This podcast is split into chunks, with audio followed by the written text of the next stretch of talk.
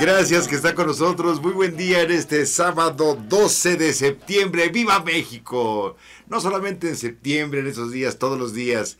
México lindo y querido. Yo soy mexicano.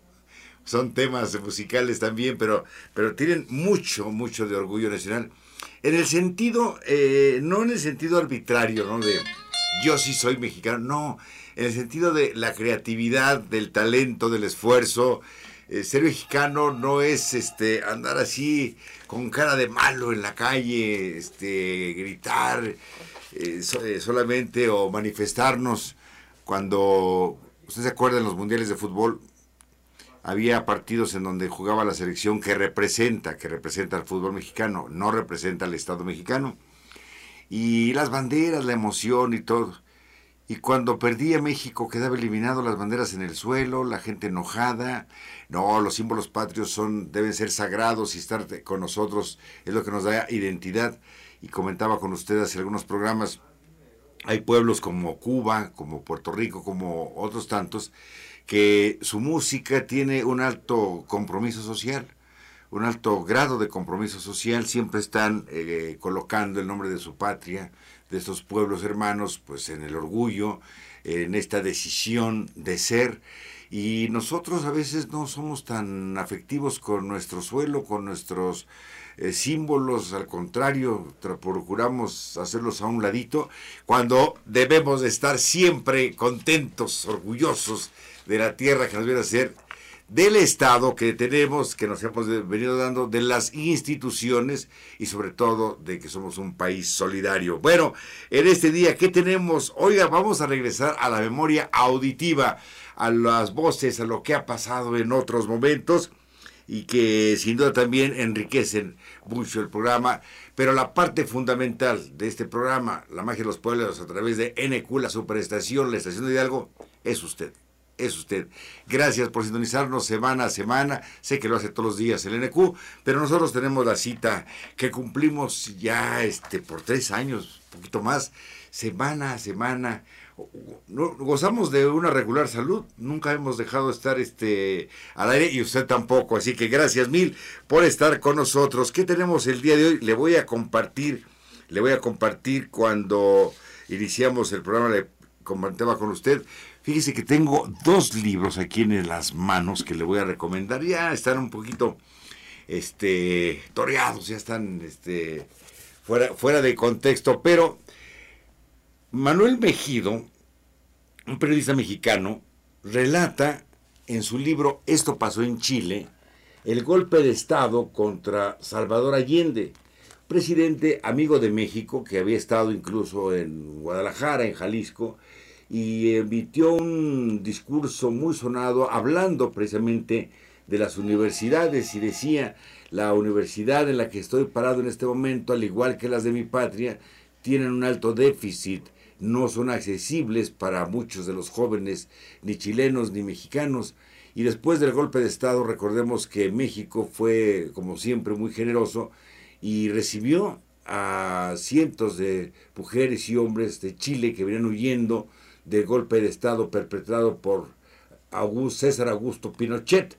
Bueno, pues esto pasó en Chile, es un libro que sin duda nos refresca, nos recuerda la memoria, porque este golpe de Estado marcó también la caída no solamente de la presidencia de Salvador Allende, el compañero Salvador, sino uno de los poetas más eh, sonados del mundo latinoamericano y del mundo entero.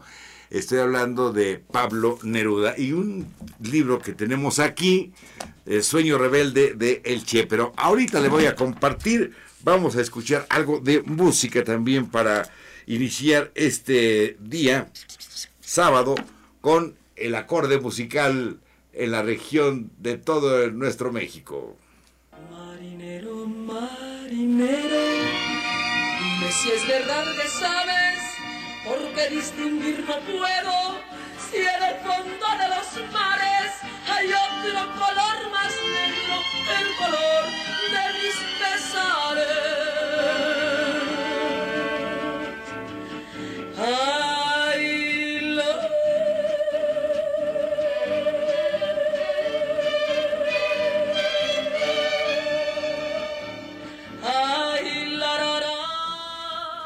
Qué falsete de Lola la Grande. Lola Beltrán tuvo uno de los momentos cumbres precisamente en Bellas Artes, cuando interpreta... Fíjese que a veces caemos en una confusión. Llamamos música mexicana la música ranchera. Pero la música mexicana también es la música del norte, también es la música del sureste, también es la música del centro. Solo que en un tiempo los presidentes de México viajaban y llevaban esta representación musical al mundo y bueno, al hacerse acompañar se fue identificando como la canción ranchera, la música ranchera, la música embajadora de nuestro país. Pero los valses, aunque todo viene de Europa también por supuesto, los valses eh, recordemos en, Monterrey, en el norte, la Redova. Ya estaremos charlando en torno también a la llegada del acordeón, de la Redova, del bajo sexto, en esta parte de nuestro país y en el sureste la marimba y en Veracruz el arpa, eh, por supuesto en cada una de las regiones, en el istmo, en Oaxaca, los grandes músicos, las grandes bandas de viento, todo ello es la música mexicana, todo. No solamente es la música ranchera, pero indudablemente escuchar a Lola la Grande con este eh, tema La cigarra, y había algunos artículos que decían las manos de Lola, porque al interpretar, al cantar, Lola Beltrán hacía eh, movimientos con las manos maravillosos. Tenemos unas, si usted ve en nuestro portal en Twitter el día de hoy, cursor en la noticia, cursor en la, tenemos unas canastas de dulces, tres canastas preparadas para usted. Ya entregamos los libros, Jorge, están aquí en este cabina para hacerlos llegar también allá a Tulancingo. Y el día de hoy tenemos más, vamos a hacer una rifa. Tengo otro libro el día de hoy. A ver, tres canastas, tres canastas y un libro. Llámenos en el Twitter, se encuentra la fotografía donde la pueden ver en Facebook, ahorita la subimos.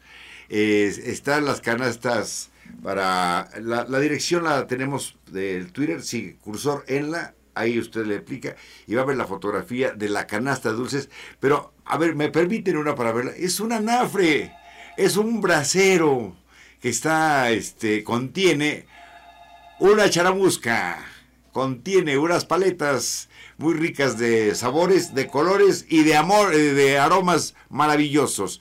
Están bien preparadas para usted, así que agradecemos también la gentileza de quien nos ha participado con este estos dulces. Ahorita le vamos a decir de qué están contenidos. Bueno, llámenos por favor 771 107 23 771-107-05-26. Me presta usted un dulce y ahorita le vamos a decir lo que tenemos. Oiga, obleas, un zarape, un zarape veteado. Obleas, tenemos también aquí un charro con su guitarrón. Oiga usted, miren nada más lo que tenemos aquí. Bueno, son paletas de dulces, un zarape, tenemos los muéganos, oiga, y tamarindos también, maravillosos. Bueno, pues aquí están los dulces ya preparados de la canasta de NAN para uh, entregarlos a usted en esta mañana y por supuesto el anafre. Es una delicia lo que va a usted disfrutar y gracias por su confianza. El teléfono repiquetea 771 107 0523 771 107 0526. Pero además también tenemos para usted eh, fíjese que están ya este, están conectados nuestros amigos allá en la Ciudad de México. Oiga, miren nada más lo que nos comentan aquí. Gracias, Juan. Bueno, además nos dicen, van a editar, eh, me preguntan sobre las cartas que hablamos la semana pasada. Por supuesto que sí, vamos a hablar de eso ahorita. Que me la pase chévere. Oiga, qué bonita palabra. Pasa, pásatela chévere. ¿Cómo te la estás pasando? Bien chévere.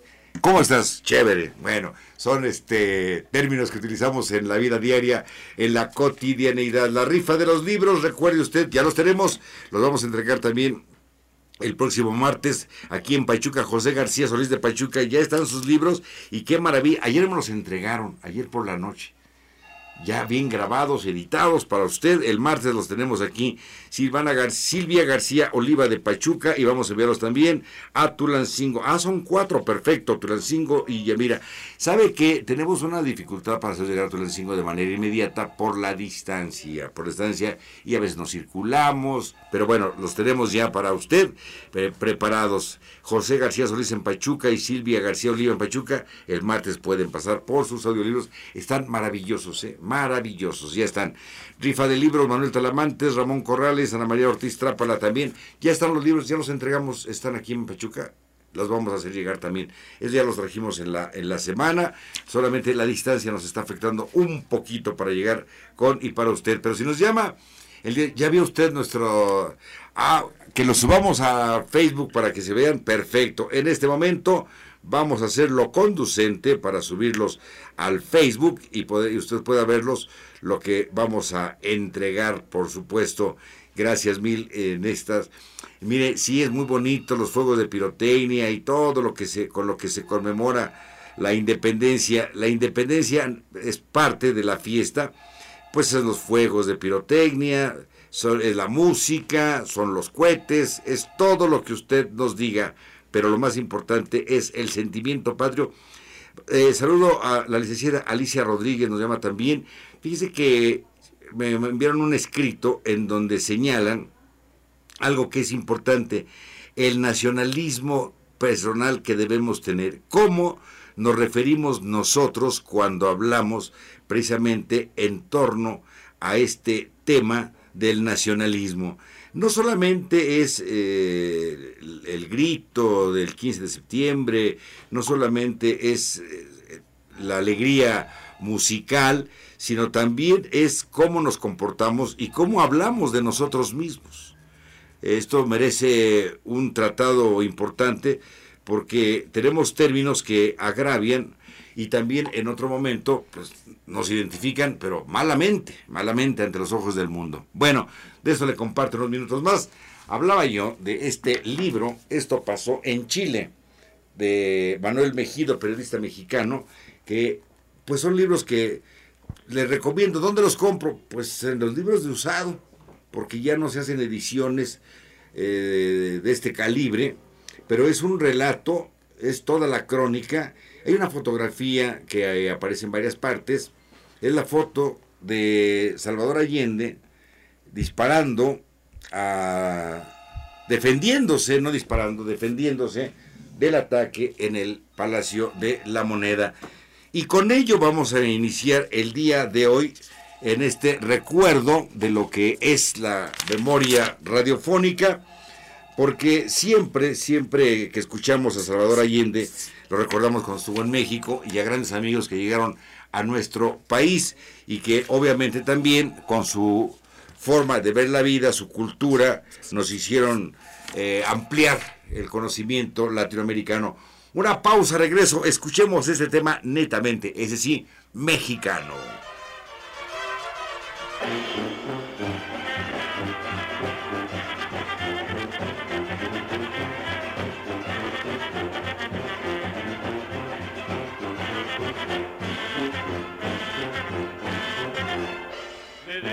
Vengo, dicen que nací en el roble, me dicen que soy arriero, porque les inflo y se paran si les aviento el sombrero, ya verán cómo reparan. Ay, ay, ay, mamá, por Dios, por Dios que borracho vengo, que me siga la tambora, que me toquen el pelite, después el niño perdido, por último el torito, pa' que vean cómo me pinto. Ay, ay, ay.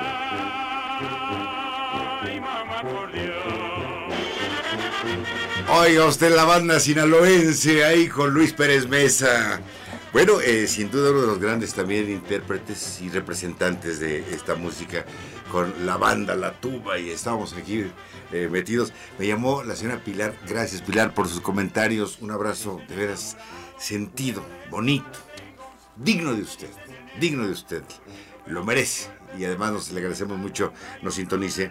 Salvador Allende, el compañero Salvador, eh, intentó levantar a su pueblo y llevar a cabo una transformación Eh, sin embargo, su política para muchos podía ser equivocada, para otros no tanto.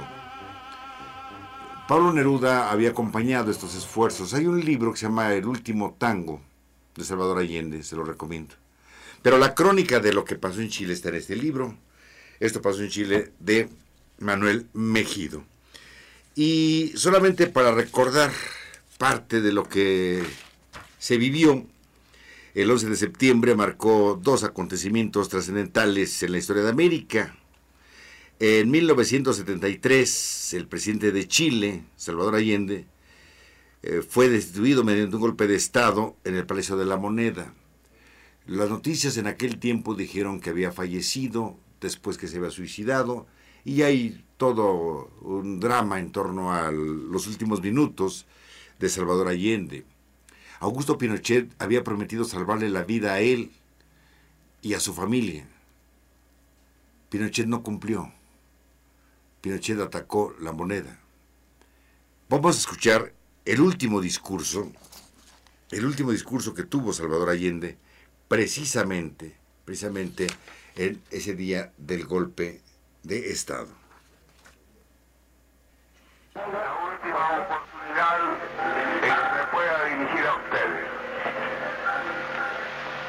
La Fuerza Aérea ha bombardeado las torres de Radio Portales y Radio Corporación. Mis palabras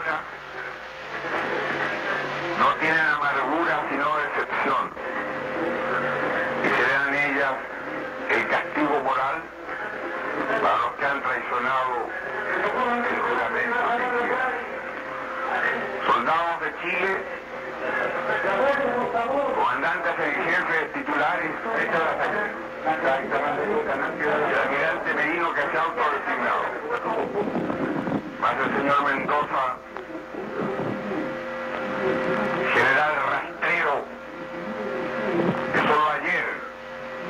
manifestara su fidelidad y lealtad al gobierno, también se ha nominado director general del Carabinero.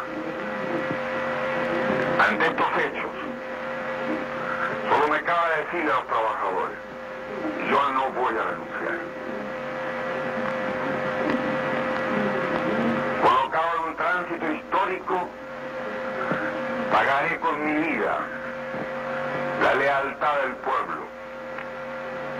Y les digo que tengo la certeza que la semilla que entregáramos a la conciencia digna de miles y miles de chilenos no podrá ser cegada definitivamente.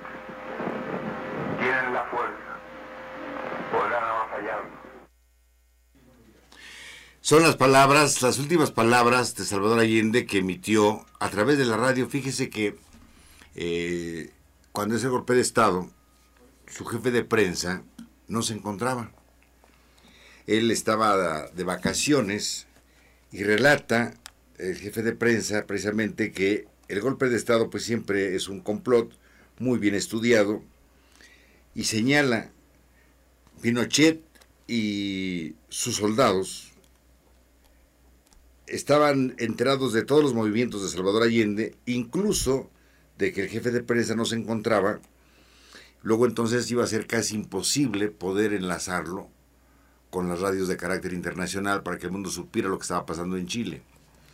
Dice su jefe de prensa, tenían todo preparado, todo listo, incluso sabían que yo no estaba. ¿Por qué razón? Porque cuando Chile pregunta, cuando Salvador Allende pregunta por él para que lo conecte con alguna radio de carácter internacional, todo su equipo voltea y, y no saben cómo realizar esa actividad porque había una persona específica para poder hacerlo. Eran los tiempos de 1973. La historia no se puede cambiar, pero hoy sabemos que con un teléfono se puede hacer todo. Y en esto que pasó en Chile fue una desgracia para todo Latinoamérica. Incluso, incluso Víctor Jara y tantos más, él pierde la vida, los ataúdes se formaban sobre eh, las calles, sobre las aceras, el estadio de fútbol de Chile fue eh, campo de concentración, ahí metieron a todos los que se oponían precisamente a Augusto Pinochet y fue una hora triste, fue una hora lamentable para Chile. Eh, los chilenos habrá quienes señalen siempre una o dos corrientes. Lo cierto es que Chile vive una dictadura que de veras no es deseable para nadie. Una dictadura empieza siempre por la amenaza, después se requisan los medios, se agravia, se agrede, violenta, se insulta, todo en nombre de la República. Cuidado con todo eso. Y después viene la mano fuerte, la mano dura, justificada siempre en favor de la patria. Así lo hizo Augusto Pinochet. Así lo hizo también en Venezuela, quien ha venido gobernando y quien estuvo antes que él. Cuidado, cuidado con estos temas en torno a hacerlo todo en favor y por bien de la patria. Bueno, continuamos nosotros en esta mañana aquí. Tenemos, oigan, las llamadas. ¿Quién nos ha llamado para decirle acerca de la rifa que tenemos? Son tres canastas de dulces y un libro. Una pausa.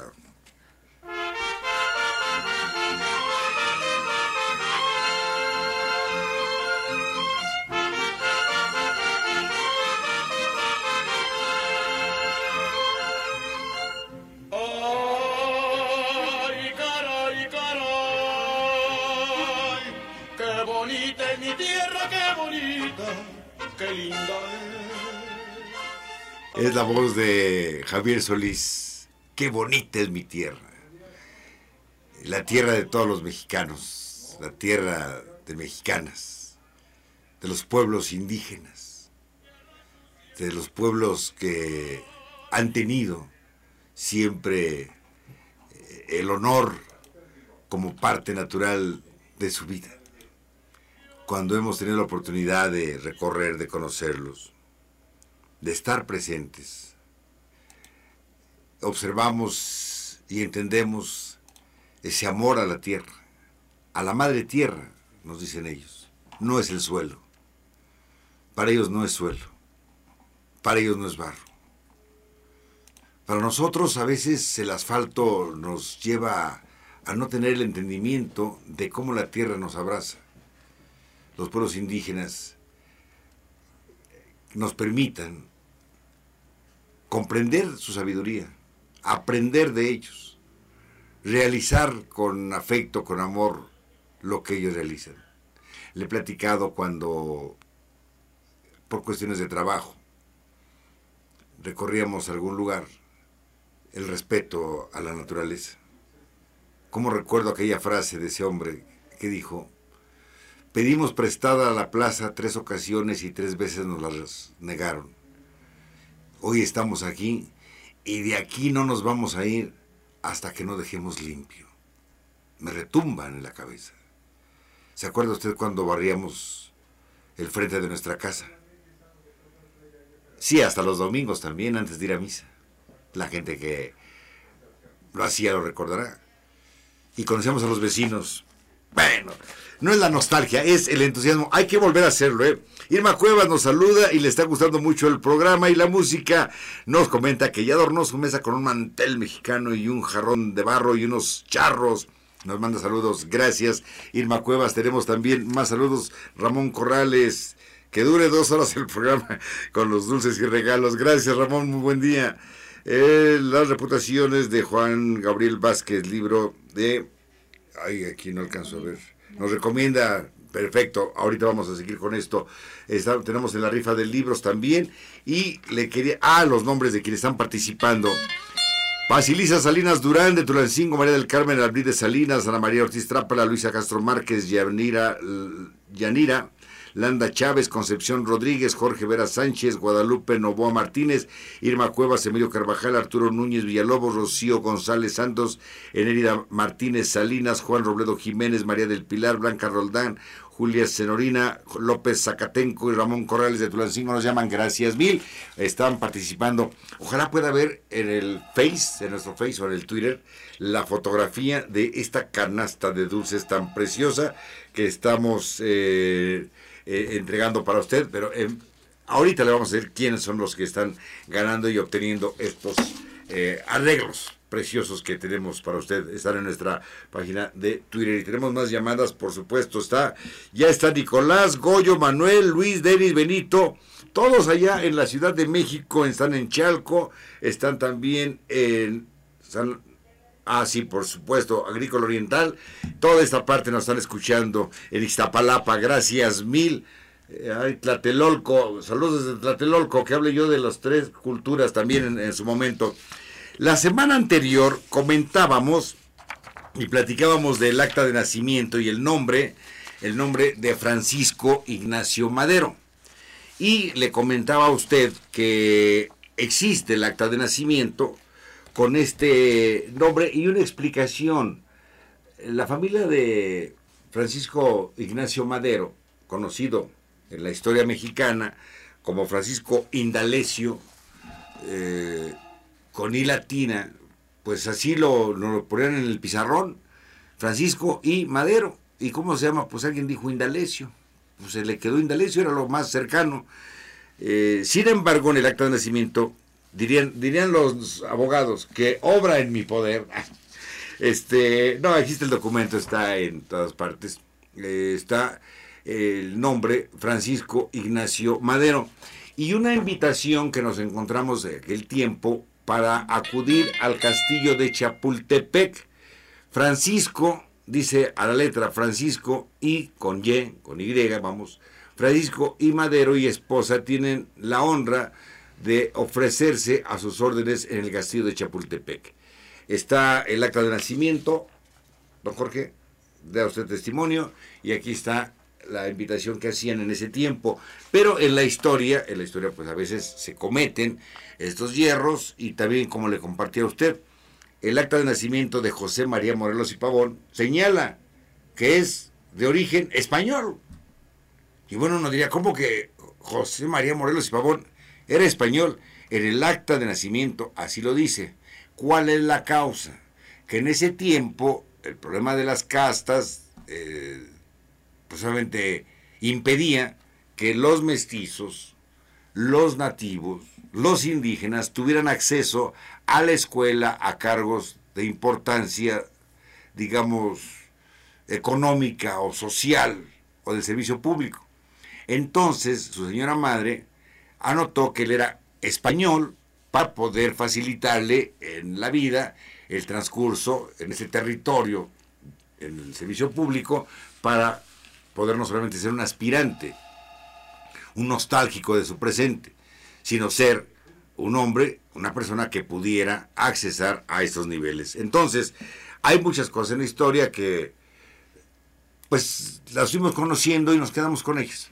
Pero por fortuna podemos hoy participar de lo que fue una errata en la historia de, o en la construcción de la historia de nuestro país. Francisco Ignacio Madero, con Y, el acta de nacimiento, aquí está, el acta de José María Morales Pavón, señala que él es español, no, es natural de estas tierras, sin embargo, sin embargo, bueno, también se consideró que para facilitarle el camino, el camino diario, pues había que colocar que él era español. Twitter, Twitter tenemos aquí, en este momento le doy a conocer nuestra cuenta de Twitter, arroba cursor en la, y ahí va usted a observar, denle like, un like, y ahí, va ahí vamos a ver los dulces que tenemos para usted. Y también el Facebook, arroba cursor en la noticia radio para usted. Los teléfonos en cabina, aquí los tenemos, 771 1070523, 771 1070526. ¿Cuántas canastas dijimos? Tres. Las tres se van a quedar aquí, ¿verdad? Ah, pero vamos a un corte primero.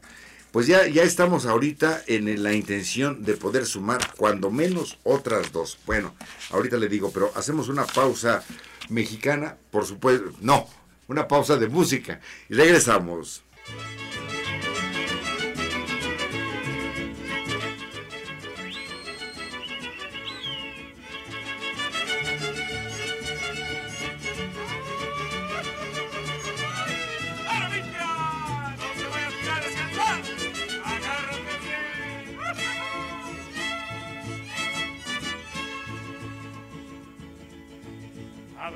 Muchachos, que allá viene el caporal. Abran el corral, muchachos, que allá viene el caporal. En viene coleando un ovillo por ese camino real.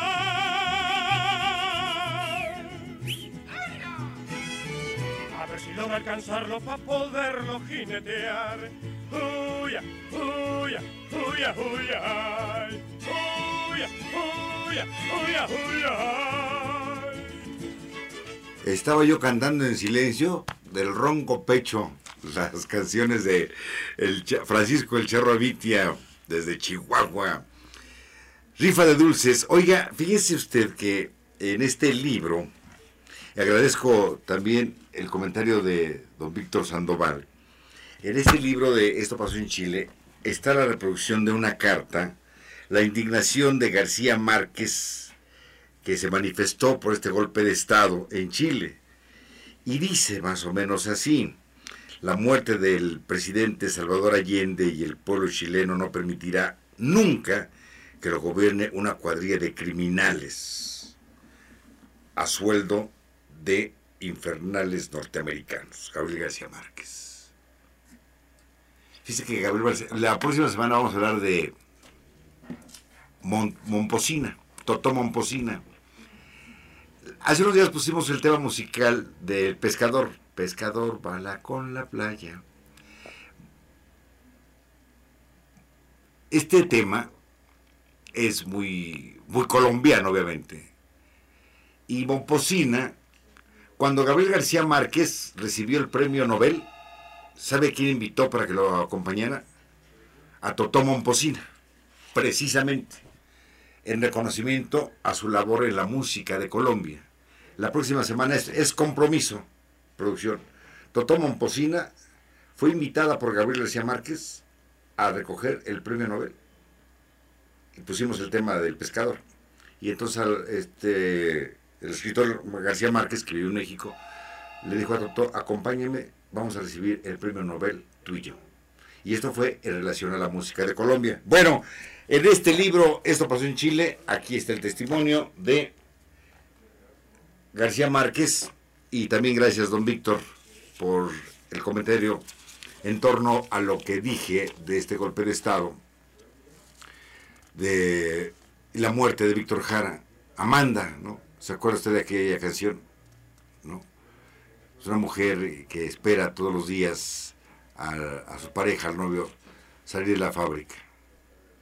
Ay, qué tiempos. Bueno, Víctor Sandoval, gracias. Saludos, don Manuel Salamantes y don Pedro Jesús Ruiz. Como cada sábado, aquí nos encontramos en el camino, eh, el espacio aéreo para saludarnos. Gracias mil.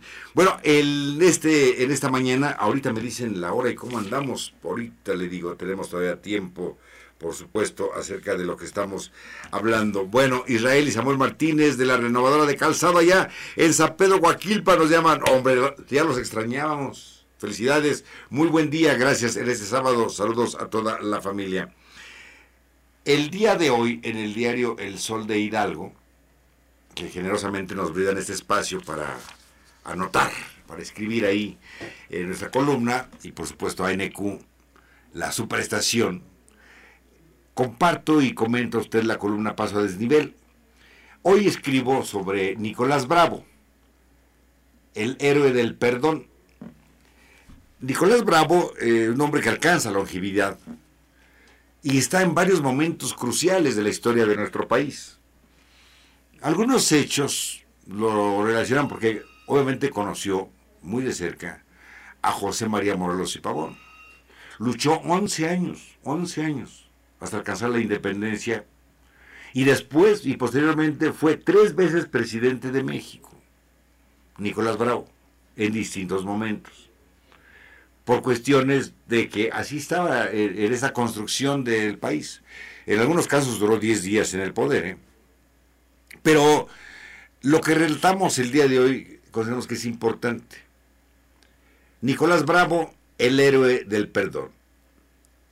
La historia cuenta que José María Morelos y Pavón le envió una carta en la cual le informó a Nicolás Bravo que su padre, el general Leonardo Bravo, había sido ejecutado en la Ciudad de México por órdenes del virrey. En esta carta Morelos mostró su indignación, le dio el pésame a Nicolás Bravo y le ordenó matar, escuche usted, le ordenó matar, pasando a cuchillo a los soldados realistas prisioneros que tenían en su poder el propio Nicolás Bravo. Pero además agregó el cura Morelos, comuníqueme enseguida la ejecución. O sea, Morelos molesto, le manda la carta y le dice, mataron a tu señor padre. A los soldados que tienes, unos 300, pásalos al cuchillo, mátalos y me informas. Obviamente era la guerra. Nicolás Bravo no cumplió la orden y a partir de ese hecho fue llamado el héroe del perdón. Nicolás Bravo fue hijo del hacendado Leonardo Bravo y Gertrudis Rueda, dueños de una hacienda en Chilpancingo. Nació Nicolás Bravo el 10 de septiembre de 1786 y sería por sus acciones considerado héroe de la independencia, tres veces presidente de la República y nombrado benemérito de la patria. ¿eh? Su padre, Leonardo Bravo, fue militar y Nicolás heredó esta vocación. Eran días turbulentos con olor a pólvora, iniciaba entonces el movimiento independentista. Los realistas recorrieron el sur del país exigiendo a los hacendados apoyo para combatir a los insurgentes. La familia de Nicolás Bravo se opuso y tuvieron que dejar sus tierras, su propiedad, para vivir escondidos en distintos lugares y en ocasiones en cuevas. Allá en el sur, el Menegildo Galeana, que dirigía el bando rebelde en el hoy estado de Morelos, supo de la negativa de Leonardo Bravo de apoyar a los realistas y lo invitó a sumarse a su causa. Leonardo Bravo, con sus tres hermanos y su hijo Nicolás, se unió a Tatagildo. Y desde el primer momento, Nicolás Bravo manifestó su lealtad en favor del cura Morelos y del movimiento independentista. En 1812, su padre Leonardo Bravo cayó prisionero en manos de Gabriel Yermo y fue conducido hasta Félix María Calleja a la Ciudad de México. Ahí fue ejecutado y Morelos le dio a conocer esta tragedia al soldado mexicano. Después de escuchar este tema musical y un corte, regresamos y concluyo con esta historia.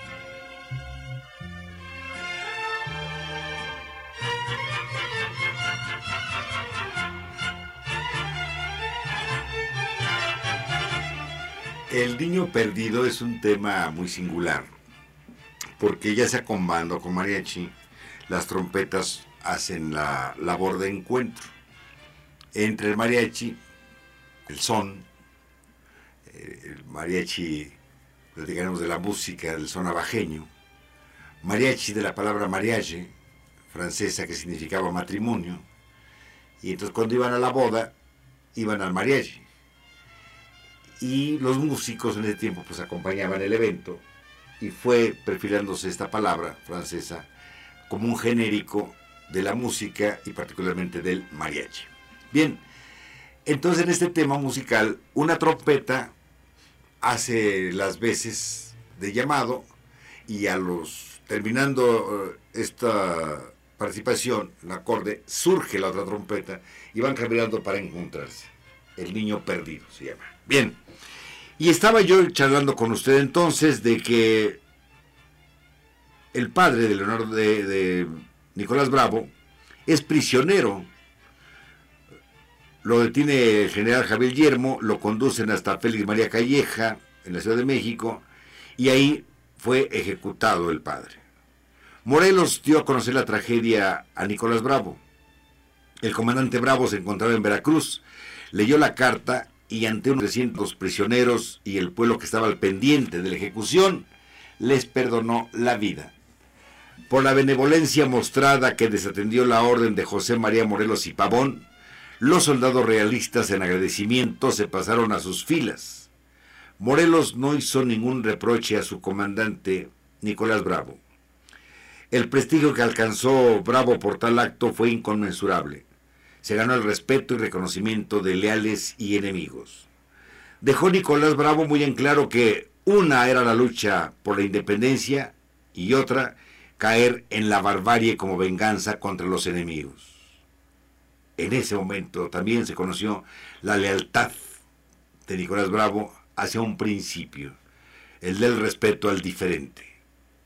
Sabía que matando a los 300 soldados realistas, nada le devolvería la vida a su padre. Y esos soldados no eran enemigos personales. Ellos luchaban en función de una causa también. Así entonces Nicolás Bravo mostró que aún en esos momentos debe de haber respeto y dignidad por el vencido. Nicolás Bravo murió el mismo momento que murió su esposa. Su muerte y la de su esposa están envueltas en un misterio. Después de su muerte fue declarado benemérito de la patria. Sus restos fueron llevados a la catedral y de ahí a la columna de la independencia. La carta nos retrata, nos relata también cómo pensaba en algunos momentos José María Morelos y Pavón. Hemos hablado del cura Morelos y la carta la voy a leer si nos da tiempo. Alcalce dice, Excelentísimo señor general don Nicolás Bravo, Medellín, provincia de Veracruz.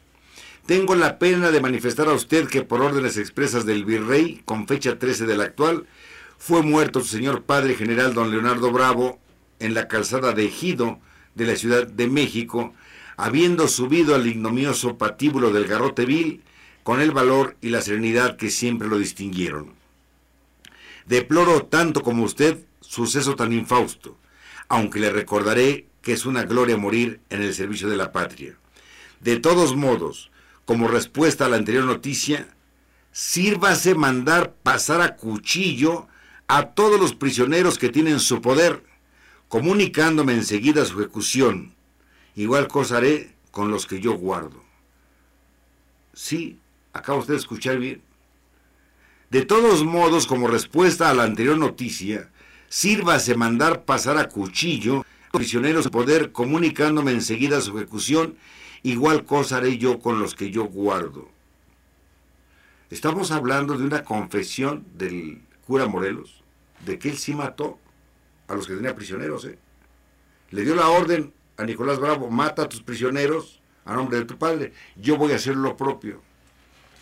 A veces, lo hemos dicho, vemos la historia de un personaje de, un, de una sola mirada y no vemos todo el contexto. Esta carta la escribió Morelos y ahí confiesa que él iba a matar a cuchillo a los prisioneros que tenía en nombre de Leonardo Bravo. Nos vamos, Basilisa Salinas Durán son los ganadores. Irma Cuevas, Emilio Carvajal, Arturo Núñez, Juan Robledo Jiménez y Ricardo Rodríguez. Bien, tenemos aquí las canastas que se van a entregar. Aquí tenemos tres en este momento. Vamos a hacerlas llegar a Tulancingo, por supuesto, para que lo puedan tener en estos, de aquí al martes, en lo que circulamos. Gracias mil por acompañarnos. Los ganadores de libros y libros ya pueden pasar a recogerlos también el día martes. Manuel Talamantes ya los tenemos aquí. Ya nos vamos de veras, gracias a usted por sintonizarnos, gracias por sus llamadas, gracias a todos. Oiga, ser mexicano es ser digno, ser respetuoso, ser respetable, buscar eh, el, en favor de los demás el bienestar, pero sobre todo, sobre todo, intentar hacer el bien al de enfrente.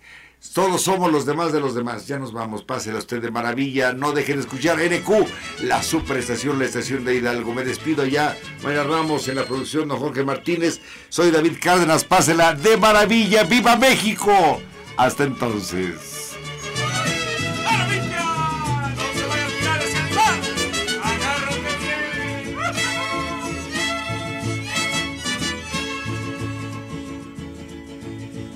El corral muchachos que allá viene el caporal. Abran el corral muchachos que allá viene el caporal. Viene coleando un novillo por ese camino